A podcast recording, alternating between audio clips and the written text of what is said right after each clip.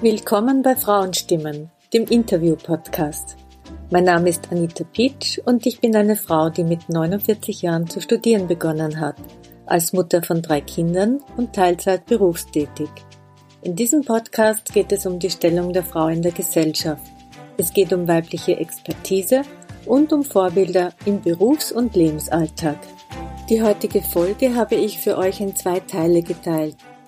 In Teil 1 spreche ich mit meiner Interviewpartnerin darüber, wie man ein Unternehmen gründet, wie man mit der Mehrfachbelastung, Unternehmen, Studium und Teilzeitbeschäftigung umgeht und das Hören aufs Bauchgefühl. In Teil 2 geht es um ihr Unternehmen Flexit, eine flexible Babysittervermittlung. Die Fragen, die ihr auf Instagram zu dieser Folge gestellt habt, werden ebenfalls beantwortet. Die Unterstützungs- und Würfelfragen könnt ihr in beiden Folgen hören. Hallo Theresa, kannst du dich bitte kurz vorstellen? Hallo Anita, danke für die Einladung. Ja, mein Name ist Theresa Nörer. Ich bin 24 Jahre jetzt alt. Mein Hauptgeschäft aktuell ist meine Selbstständigkeit, wo ich mit der Flexit Babysitter Vermittlung Familien individuell in der, mit der Babysitterbetreuung, also in der Kinderbetreuung unterstütze. Als zweites Ding habe ich eine Teilzeitbeschäftigung in der Versicherungsbranche und als dritte wichtige Sache in meinem Leben studiere ich Unternehmensführung. Und ich freue mich schon auf unser Gespräch heute. Ja, ich auch. Und ich finde spannend, was du machst und vor allem, wie viel du machst. Ein Unternehmen zu gründen oder ein Unternehmen zu leiten, Teilzeit zu arbeiten und studieren ist ganz schön viel auf einmal. Ich möchte gern mit dir über all die Bereiche sprechen. Der erste Bereich, über den ich mit dir sprechen möchte, ist deine Unternehmensgründung beziehungsweise dein Unternehmen. Wie kommt man so jung auf die Idee, eine Babysittervermittlung zu gründen?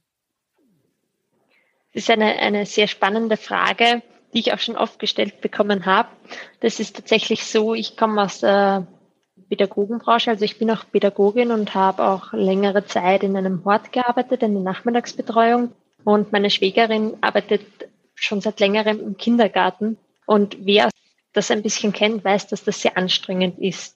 Und eines Abends saßen wir nach einem wirklich anstrengenden Tag gemeinsam beim Café und haben darüber nachgedacht, wie wir Familien noch besser unterstützen können. Wir haben eigentlich mehr darüber gescherzt, dass es eigentlich irgendwo was braucht, wie Familien noch besser individuell auf ihre Situation angepasst unterstützt werden in der Kinderbetreuung. Und aus der Idee ist die Babysittervermittlung dann entstanden. Hat sich noch ein bisschen gezogen, bis dann wirklich so die Idee gekommen ist, wie sie jetzt auch ist, die Babysittervermittlung. Aber auf jeden Fall, meine Schwägerin ist weiterhin im Kindergarten geblieben und mich hat das nicht mehr losgelassen, bis ich gesagt habe, so, jetzt probiere ich das einfach, ich mache das jetzt. Du hast ja ein eigenes Konzept entwickelt. Magst du uns erzählen, was das für ein Konzept ist? Ja, sehr gerne. Ja, es ist im Prinzip ganz, ganz einfach erklärt. Ähm, mir war es immer wichtig, dass wir Familien wirklich individuell unterstützen, also so, wie sie es gerade auch brauchen und wie es auch, muss man dazu sagen, wie es auch durch Babysitter und Babysitterinnen möglich ist. Also vor der Unternehmensgründung im Gespräch mit unterschiedlichen Familien hat sich einfach gezeigt, dass Familien flexible Betreuung brauchen und dass das nicht immer mit einer Babysitterin oder einem Babysitter abgedeckt werden kann. Und daraus hat sich ergeben, dass wir einfach sehr individuell vermitteln. Das heißt, wir schauen uns an, wie ist der Bedarf von einer Familie? Wie ist da der Background? Ähm, Gibt es schon Betreuungsmöglichkeiten? Gibt es ein Netzwerk schon dahinter? Und je nachdem vermitteln wir dann entweder einen Babysitter oder eine Babysitterin oder ein Team. Also meistens sind das zwei bis drei Personen, die sich dann bei der Betreuung entweder abwechseln oder manchmal gibt es auch einen Hauptbabysitter, eine Hauptbabysitterin und ein Backup, die dann einspringt, ähm, wenn mal die erste Person nicht kann. Das Besondere daran ist, dass wir einfach sagen, mit diesen zwei bis maximal drei, aber hauptsächlich sind es zwei Personen, ist es gut möglich, dass die Familie auch wirklich alle Betreuungspersonen gut kennt, dass die Kinder gut an die Betreuungspersonen gewöhnt sind und dass man da dann auch wirklich mal wo einspringen kann, wenn es mal gebraucht wird. Ich finde es persönlich sehr interessant, dieses Konzept, weil ich kann mich eben an meine Zeit erinnern, wo ich noch Babysitter gebraucht habe für meine Kinder und es war meistens so, also ich habe immer eine gehabt und gerade wenn man es dann gebraucht hat, hat sie schon was vorgehabt, war meistens ein Herumtelefonieren und wie du sagst, was auch wichtig ist, ist ja das Vertrauensverhältnis. Auch die Eltern ein gutes Gefühl haben. Ja. Wie suchst du eigentlich deine Babysitterinnen aus? Und da ist gleich die nächste Frage. Hast du Burschen und Mädchen als Babysitterinnen? Das Unternehmen, die Flexit Babysitter Vermittlung, da arbeiten wir mit dem gemeinnützigen Verein WOKIP auch zusammen, weil wir mitbekommen haben, dass wir sehr viele Synergien haben und da unser Betreuerinnen-Netzwerk einfach gemeinsam betreuen, weil in der Kinderbetreuung einfach wirklich gewisse Fähigkeiten braucht, die man mitbringt, damit die Kinderbetreuung auch gut funktioniert. Also uns ist ganz wichtig, dass wir zum Beispiel unsere Betreuer und Betreuerinnen vorab schon mal bei der Betreuung gesehen haben.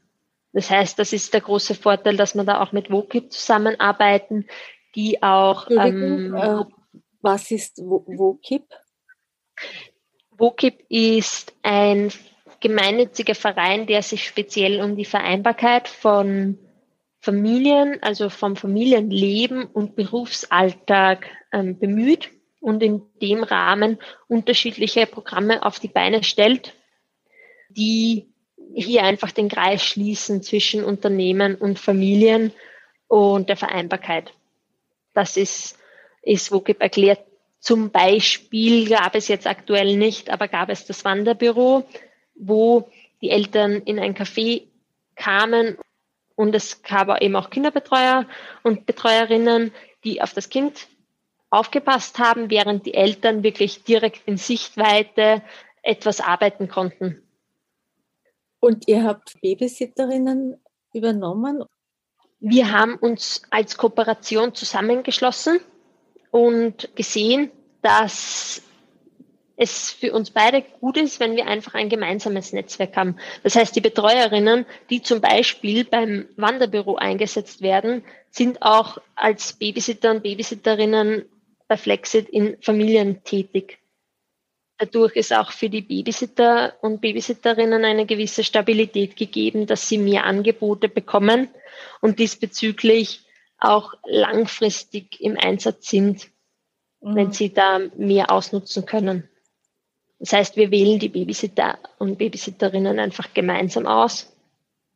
Das ist schon sehr wichtig, weil man merkt dann auch, es ist was ganz anderes, ob man jetzt alleine drüber schaut und alleine auswählt oder ob einfach mehrere Personen dann das Okay geben müssen und das hat einfach einen, auch einen großen Vorteil, weil das dann nicht nur was Subjektives ist, sondern weil wir wirklich da einheitliche einfach auch Kriterien haben. Es gibt da oder es gab da früher eine Babysitter-Ausbildung. Die wurde mhm. mal ins Leben gerufen. Gibt es die noch? Haben eure BabysitterInnen so eine Ausbildung? Ich weiß, welche Ausbildung du meinst, weil ich selber auch die Lehrbeauftragung für diese Ausbildung habe, die ursprünglich vom Roten Kreuz gekommen ist, soweit ich eben weiß. Da habe ich es gemacht auch.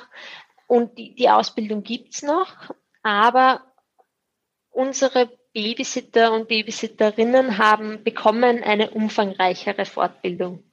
Also auch in Zusammenarbeit mit WOKIP haben wir die auf die Beine gestellt, die einfach noch umfangreicher ist.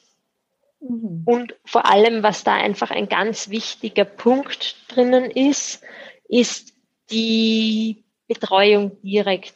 Also mit Reflexionsgesprächen, wo man sich einfach wo eine Pädagogin, mit der wir auch zusammenarbeiten, sich anschaut, wie unsere Betreuer und Betreuerinnen mit den Kindern umgehen und danach auch mit, gemeinsam mit ihnen reflektiert, ähm, wo können sie vielleicht noch was verbessern, wo können sie noch was lernen und auch mal redet vielleicht, wo sie noch Fragen haben, was sie gerne noch sich aneignen würden. Mhm. So, das ist auch ein ganz wichtiger Punkt. Und die Fortbildung ist bei uns auch verpflichtend. Das müssen wirklich auch alle machen, weil wir sagen, es gibt grundsätzlich die Kriterien zur Aufnahme, wie zum Beispiel, dass man grundlegende Erfahrung mitbringt im Umgang mit Kindern. Und aber dass man sich auch während der Betreuung laufend weiterbildet und weiterentwickelt. Und ich glaube, das ist nämlich ein ganz wichtiger Punkt, ähm, dass ich nicht eine Ausbildung mache, ähm, die, wo ich noch keine Erfahrung in der Kinderbetreuung habe. Und dann vergehen vielleicht ein paar Monate dazwischen und dann komme ich irgendwann in die Kinderbetreuung, sondern wir sehen das eher auch ganzheitlicher, dass man den Grundstein schon vorher mitnimmt oder vorher bekommt, aber dann während der Betreuung auch regelmäßig Fortbildungen macht damit man da auf dem Laufenden bleibt und damit man dann in der Betreuung treten dann öfters auch Situationen auf, die man dann gemeinsam besprechen und aufarbeiten kann, mhm. um da gut gerüstet zu sein. Ist äh, diese Ausbildung für die äh, BabysitterInnen dann, kostet das was? Für die Babysitter kostet das aktuell, ähm, aktuell nichts. Ähm, das ist das ist im Rahmen der Babysittervermittlung, die natürlich etwas kostet, ähm, für die Eltern ein Bonus drauf, mhm. Wo man einfach, wir haben sehr viele Eltern, denen das auch wichtig ist, dass da ein gewisser Grundstock, gewisse Vorkenntnisse da sind. Genau, aber normalerweise hat die Fortbildung einen Wert von knappen 600 Euro so Aus- und Weiterbildungen kosten eben ein Geld. Ja. Kenne ich ja auch selber von meinem Beruf. Ich habe jetzt wieder eine Frage von einer Instagram-Followerin, die lautet, wie sind BabysitterInnen alle angestellt? Mhm. Also grundsätzlich vielleicht vorab die Unterscheidung zwischen angestellt und selbstständig. Es gibt auch Babysitter, die selbstständig sind, die dann einfach, also so wie ich, ich bin, wenn ich Babysitten bin, bin ich selbstständig angemeldet, habe ein Gewerbe und, und stelle den Eltern sozusagen eine Rechnung. Das ist aber natürlich eher der seltene Fall. Jetzt nur als Hintergrundinfo bei Flexit, bei der Babysittervermittlung, sind die Babysitter nicht angestellt. Das wäre rechtlich und vor allem auch finanziell dann für die Familien ein wirklich großer Aufwand, also das wäre wirklich viel. Wie sie angestellt sind, da gibt es jetzt mehrere Möglichkeiten. Wenn sie dann schon wirklich direkt in einer Familie sind, da gibt es eigentlich zwei große Möglichkeiten. Einerseits gibt es den Dienstleistungscheck in Österreich. Der ist speziell entwickelt worden für im Haushalt Beschäftigte, also eben zum Beispiel Kinderbetreuer und Betreuerinnen. Den kauft man sich als Familie zum Beispiel bei der Trafik oder mittlerweile gibt es ihn auch online. In einem Wert, da ist auch eine Unfallversicherung dabei und den gibt man dann der Babysitterin oder dem Babysitter für die Stunden, die sie bei sich war. Genau, das ist das eine. Und das andere ist, die andere Möglichkeit ist direkt bei der Sozialversicherung die Babysitterin oder den Babysitter wirklich anzustellen. Das funktioniert normalerweise auch recht einfach. Das meldet man bei der Sozialversicherung. Und da muss man natürlich auch eine Unfallversicherung für die Betreuung zahlen, beziehungsweise wenn es über die Geringfügigkeitsgrenze hinausgeht, natürlich auch Krankenversicherung, Pensionsversicherung, also die ganze Pflichtversicherung. Es ist bis jetzt der Name noch nicht gefallen, beziehungsweise du hast ihn schon ein, zweimal erwähnt, aber vielleicht magst du jetzt sagen, wie dein Unternehmen heißt. Ähm, ja, sehr gerne. Mein Unternehmen ist die FlexSit, kommt vom flexiblen Babysitter, Babysitting, also die FlexSit Babysitter Vermittlung mit Netzwerk nennen wir uns, weil einfach das Netzwerk das einzigartige ist. Sehr gut. Ja, die genauen Infos werde ich dann eh in der Beschreibung zur Folge kundtun. Da könnt ihr dann äh, direkt auf die Seite mal schauen. Wer sind deine Kunden und Kundinnen? Eine spannende Frage.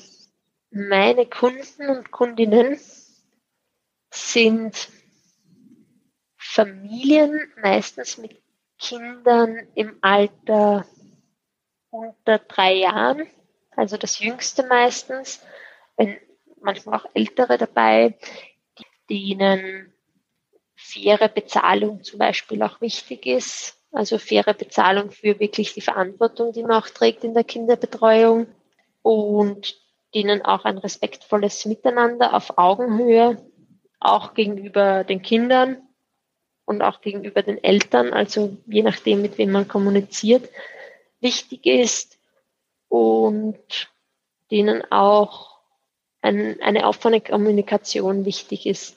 Also Familien, die zu uns kommen, die schätzen auch diese individuelle Betreuung, dass man sich wirklich eine Situation anschaut und dann schaut, wie passt das oder wie können wir unterstützen. Wie weit wenden sich eigentlich Väter an eine Babysittervermittlung? Ich hatte es, ich kann es, glaube ich, auf einer Hand abzählen, mit wie vielen Vätern ich gesprochen habe ja, man, man merkt doch, dass hauptsächlich Mütter sich diesem Thema widmen. Ich habe schon ein paar Väter gehabt, die auch ähm, da die Babysittersuche übernommen haben, aber eher weniger. Also man merkt da ganz, ganz eindeutig auch dann in den, in den Gesprächen auch hinten nach. Also einfach nur die, wer ist denn die Ansprechperson für mich? Mit wem mit wem mache ich das Ganze aus, mit wem kläre ich den Bedarf und ähm, mit wem kläre ich auch, wie es dann für die Familie ist. Da stehen einfach die Mütter im, im Vordergrund. Ich habe aber bis jetzt noch nicht herausgefunden, leider, warum das so ist.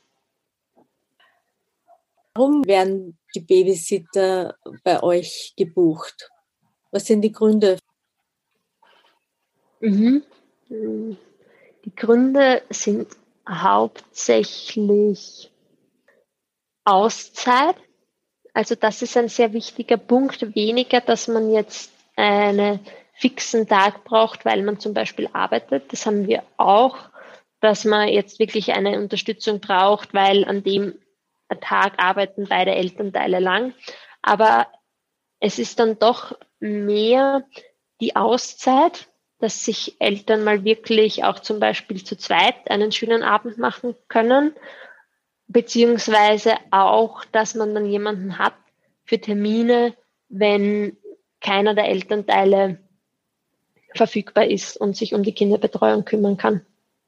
Wir haben im Vorfeld ein bisschen gesprochen darüber und du hast mir gesagt, dass momentan gerade sehr viele Frauen Unternehmen gründen. Hast du da eine Idee, warum das so ist? Mhm. Der Kreis, auch mit dem ich sehr viel zusammenarbeite, sind natürlich Mütter und gerade in dem Feld wird auch bestimmt aktuell viel gegründet und ich denke, das liegt daran, dass immer mehr Personen vor allem Frauen auch die Vorteile der Selbstständigkeit gerade im Elternalltag entdecken. Also, dass es auch immer mehr Möglichkeiten gibt, dass man neben den Kindern selbstständig sein kann und einer selbstständigen Tätigkeit nachgehen kann. Und das Zweite, das glaube ich sicher auch sehr überwiegt, ist das Unternehmen gründen oder auch Selbstständigkeit, glaube ich, sehr modern jetzt mittlerweile geworden ist und sehr, also dass sich Personen, vor allem Frauen, auch da jetzt viel mehr drüber trauen, weil es nicht mehr so ein Tabuthema ist, wo wirklich viel Arbeit dahinter steckt, sondern es ist jetzt auch durch ähm, Internet, durch den Austausch, glaube ich, auch ein bisschen einfacher geworden. Und wie gesagt, sehr modern in dem Sinn, dass mittlerweile vermutlich fast jeder schon mal irgendwo ein bisschen dran gedacht hat, ein Unternehmen zu gründen oder hier etwas zu tun in dem Bereich. Ja, das mag sicher eine Rolle spielen. Eine Abschlussfrage zu deiner Babysittervermittlung. Was unterscheidet Flexit von anderen Babysittervermittlungen? Also das Hauptthema, was uns unterscheidet, ist einerseits das Netzwerk, dass wir individuell darauf eingehen und damit auch Babysitter-Teams vermitteln. Und das Zweite, was uns von anderen Babysittervermittlungen, soweit ich es weiß, weil ich kann ja in die anderen nicht hineinschauen, aber soweit ich es weiß, unterscheidet, ist, dass wir durch die regelmäßigen Fortbildungen, durch diese enge Zusammenarbeit auch ähm, mit den Familien und mit den Babysittern in ständigem Kontakt mit allen unseren Babysitter und Babysitterinnen sind und dadurch eine gute Verbindung aufbauen zwischen Familie, Betreuung durch die Babysitter und Babysitterinnen und uns als Unterstützung, als, als Hilfe, wo man reden kann, als Mediator zwischendrin und als ja, Unterstützung, als Organisator der Kinderbetreuung durch Babysitting. Mhm. Also das würde ich auch definitiv als Vorteil wirklich sehen. Denn ich denke, dass diese laufenden Schulungen und vor allem der Austausch sehr viel tut für die Qualität.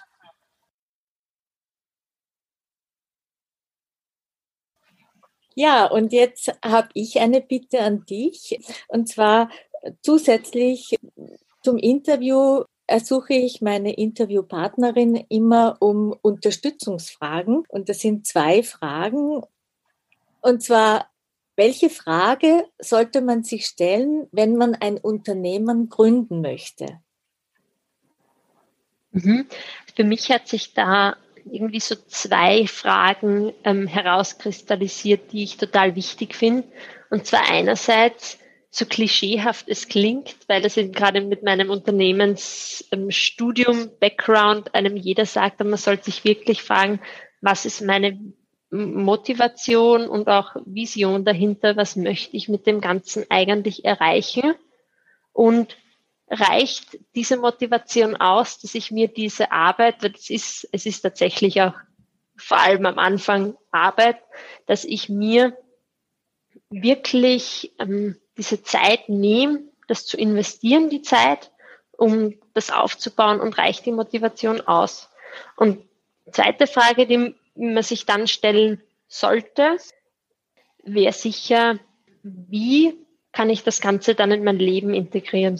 Gar nicht die Frage, ob ich das in mein Leben integrieren kann, sondern einfach nur, wenn die Motivation da ist, wie kann ich es in mein Leben integrieren? Und ich glaube, sagen zu können, dass wenn man es wirklich will, da fast jeder einen Weg findet. Die zweite Frage, was aus deiner Geschichte kann hilfreich für andere sein? Mir hat deine Zusammenfassung jetzt am Schluss ähm, sehr gefallen, weil ich darüber noch nie so nachgedacht habe, wie meine Entscheidungen zustande gekommen sind. Aber das mit aus dem Bauch heraus trifft ziemlich gut und ich glaube, dass das auch hilfreich für andere sein kann, dass man in sich hineinfühlt und einfach schaut, was passt jetzt, was passt nicht und wenn was nicht passt, gefühlsmäßig, wie kann ich etwas in meinem Leben ändern oder wie kann man sein Leben gestalten, dass es passt, dass es wieder in eine andere Richtung geht und dass man das ausgleichen kann. Sehr schön. Vielen Dank. Es gibt ja noch etwas immer in meinem Podcast und zwar sind das die Würfelfragen. Du hast, glaube ich, einen Würfel vorbereitet. Mhm. Ja, und da habe ich mir so sechs Fragen einfallen lassen und drei davon sollst du bitte würfeln und so von mir aus geht schon los. Okay, ich würfle mal. Ich habe die zwei. Die zwei Medien. Vor kurzem stand in einer Tageszeitung, Männer wünschen sich mehr Zeit mit den Kindern zu verbringen, aber mehr Hausarbeit wollen sie nicht machen. Wie geht es dir mit so einer Nachricht? Ich finde die Aussage sehr spannend, dass Zeit mit Kindern immer automatisch auch mit, mit Hausarbeit irgendwo verknüpft wird, aber vermutlich aus praktischem Sinne, weil meistens ist es ja so, dass der, der zu Hause ist und sich um die Kinder kümmert, nebenbei auch Hausarbeit macht. Mm, das mehr Hausarbeit, ich schätze, ich schätze, es kommt immer auf die individuelle Situation drauf an, wie viel Hausarbeit jetzt wirklich ein Mann oder eine Frau macht, beziehungsweise wie man es sich aufteilt. Ich finde, ich glaube, das muss auch jeder oder jede, jedes Paar für sich ein bisschen selbst entscheiden. Ich zum Beispiel mit meinem Partner ähm, mache vermutlich etwas mehr Hausarbeit, aber ich mache die Dinge, die mir Spaß machen im Haushalt und er macht die Dinge, die für ihn gut passen. Und es passt für uns und ich glaube, da muss jedes Paar sicher seine, seinen eigenen Weg finden, so dass beide damit auch zufrieden sind. Mhm. Gute Antwort. Ja, bitte die nächste Frage. Würfeln.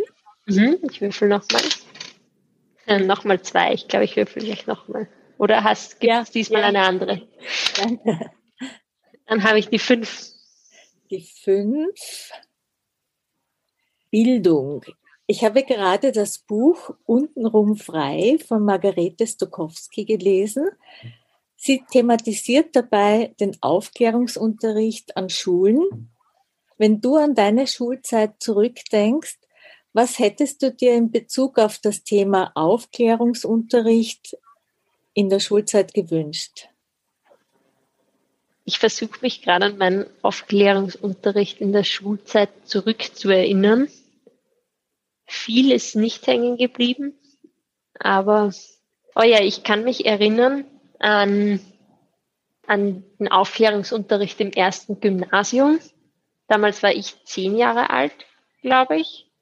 Und da ist extra ein Bus gekommen, der Love Bus hat das, glaube ich, damals oder so irgendwie geheißen, wo wir den Aufklärungsunterricht hatten. Und da sind wir extra in den Bus gegangen als ganze Klasse, um ja, dort den, aufgeklärt zu werden im, im Rahmen des Unterrichts. Und wenn du mich das jetzt so fragst und ich drüber nachdenke, hätte ich mir vermutlich gewünscht, dass das nicht so ein extra Thema ist. Also das war dann auch natürlich sehr aufgebauscht und ähm, viel zum Lachen drüber, weil da kommt jetzt extra dieser Bus. Und ich glaube, ich hätte, also ich würde mir jetzt im Nachhinein wünschen, auch für meine Kinder mal, dass das kein Thema ist, das jetzt irgendwo extra und sehr abgegrenzt behandelt wird und danach nie wieder, sondern dass das einfach ein ganz normales Alltagsthema wird das natürlich auch in der Schule behandelt wird, aber nicht so, da muss jetzt extra wer kommen, sondern dass man das auch mit ganz normalen Lehrpersonen besprechen kann, auch mit den ganz normalen Bezugspersonen. Das ist ja ein Thema wie jedes andere auch. Ich finde spannend, was du jetzt erzählst und ich, ich, ich stelle mir gerade den Bus vor und ich muss da, musste da auch schon lachen. Ja, also wirklich. Äh, und ja, ge gerade das, äh, dass es als normal betrachtet werden sollte, ist sehr wichtig, ja. Sehr gute Antwort wieder. Vielen Dank. Ich glaube, das Buch muss ich auch lesen. Also das Buch ist wirklich sehr zu empfehlen. Wirklich sehr. Ich habe das ganz rasch gelesen. Es fesselt einen dermaßen und es stehen so viele gute, wichtige Sachen drin und äh, ja, ist wirklich sehr zu empfehlen. Gut, bitte nun die dritte Frage. Äh, so. Schon wieder fünf. Jetzt habe ich ein Glück. Nummer sechs. Sechs, ja. Frauenthema ist die, das Überthema der Frage. Ich beziehe mich hier auf Pinky Gloves. Ich weiß nicht, hast du es persönlich mitbekommen in den sozialen Netzwerken, die Geschichte? Ja, ja. Zu einem, ja, ja, das bekommt man mit, gerade in meinem Studium auch. Es ist auch thematisiert worden dann. Es geht um ein Menstruationsprodukt, ein pinkfärbiger Handschuh, mit dem man das Tampon einwickeln soll, was einerseits eben eigentlich zusätzlich Müll schafft, weil ein Tampon kann man auch sehr gut in ein Toilettpapier einwickeln. Ja, die Farbe und alles miteinander. Es gab auf jeden Fall einen Aufschrei in den sozialen Netzwerken, der auch Erfolg hatte was ja grundsätzlich auch positiv ist. Also die Erfinder haben das Produkt zurückgezogen, aber etwas, was sie auch gesagt haben, sie wünschen sich, dass also der Shitstorm sozusagen beendet wird und vor allem gab es auch Morddrohungen und das fand ich persönlich schon heftig und meine Frage ist nun, was darf Feminismus? Mhm. Ich fand das mit den Morddrohungen auch wirklich sehr heftig, als ich das gehört habe. Und da habe ich auch sehr stark drüber nachgedacht, ob das dann, also ob das wirklich noch dem entspricht, für was Feminismus eigentlich ähm, steht. Es ist aber sicher wieder sehr individuell und ich kann es auch nur aus meiner Sicht ähm, beantworten, was für mich Feminismus darf. Vielleicht, wenn ich kurz ausholen darf. Ich habe, ich bin Feminismus früher in meiner Jugend auch ein bisschen skeptisch gegenübergestanden. Gerade zum Beispiel zu Themen wie Frauenquote war für mich ein kontroverses Thema, weil ich mir immer gedacht habe, ähm, es sollte doch derjenige in zum Beispiel einer Regierung sitzen oder in Führungspositionen sitzen, der das meiste Können, das meiste Wissen und die meiste Kompetenz dafür hat. Und dementsprechend hat die Frauenquote für mich anfangs nicht gepasst, bis ich irgendwann erwachsen geworden bin, blöd gesagt, und draufgekommen bin, dass es ganz genau in die andere Richtung funktioniert, dass äh, viele irgendwo in Führungspositionen sitzen, einfach nur weil sie wen kennen und nicht weil sie die größte Kompetenz haben. Insofern bin ich draufgekommen, dass Feminismus einen sehr großen Stellenwert auch hat, um hier einfach ähm, die Frau beziehungsweise auch die Rechte der Frau durchzusetzen und ein bisschen mehr in den Vordergrund zu bekommen. Aber ich finde, es hat alles irgendwo seine Grenze. Ich bin eigentlich sehr dafür, dass jeder irgendwo selbst dann, also dass es sehr an den einzelnen Personen selbst liegt welche Entscheidungen sie treffen und dass man natürlich Feminismus einfach nicht radikal, sondern sehr, wie soll ich sagen, einfach sanft, aber wirklich auch verbreiten sollte, damit man hier die Menschen erreicht und ja, ein bisschen wachrüttelt. Genau, das ist es, Wachrütteln. Und das ist auch etwas, was ich mir aus dem Buch mitgenommen habe. Es ist wichtig, laut zu sein. Also ich glaube, das ist ein, ein ganz wichtiger Punkt, aber dass es auch Grenzen gibt. Und da siehst du das eh auch so wie ich. Und mhm. das war's Herzlichen Dank für die Beantwortung dieser Würfelfragen und der Unterstützungsfragen und überhaupt dein Interview und deine Geschichte. Das ist wieder ein ganz wertvoller Beitrag für meinen Podcast gewesen. Herzlichen Dank dafür. Ja, danke für die Einladung. War sehr spannend auch für mich. Alle Informationen zur Folge und auch den Buchtipp der Würfelfrage findet ihr in der Beschreibung zur Folge. Das war Frauenstimmen, der Interview-Podcast. Wenn euch die Folge gefallen hat, dann empfehlt den Podcast doch weiter. Oder teilt die Folge auf Instagram oder Facebook. Ich freue mich auch über eure Fragen oder euer Feedback zur Folge. Danke fürs Zuhören. Bis zum nächsten Mal.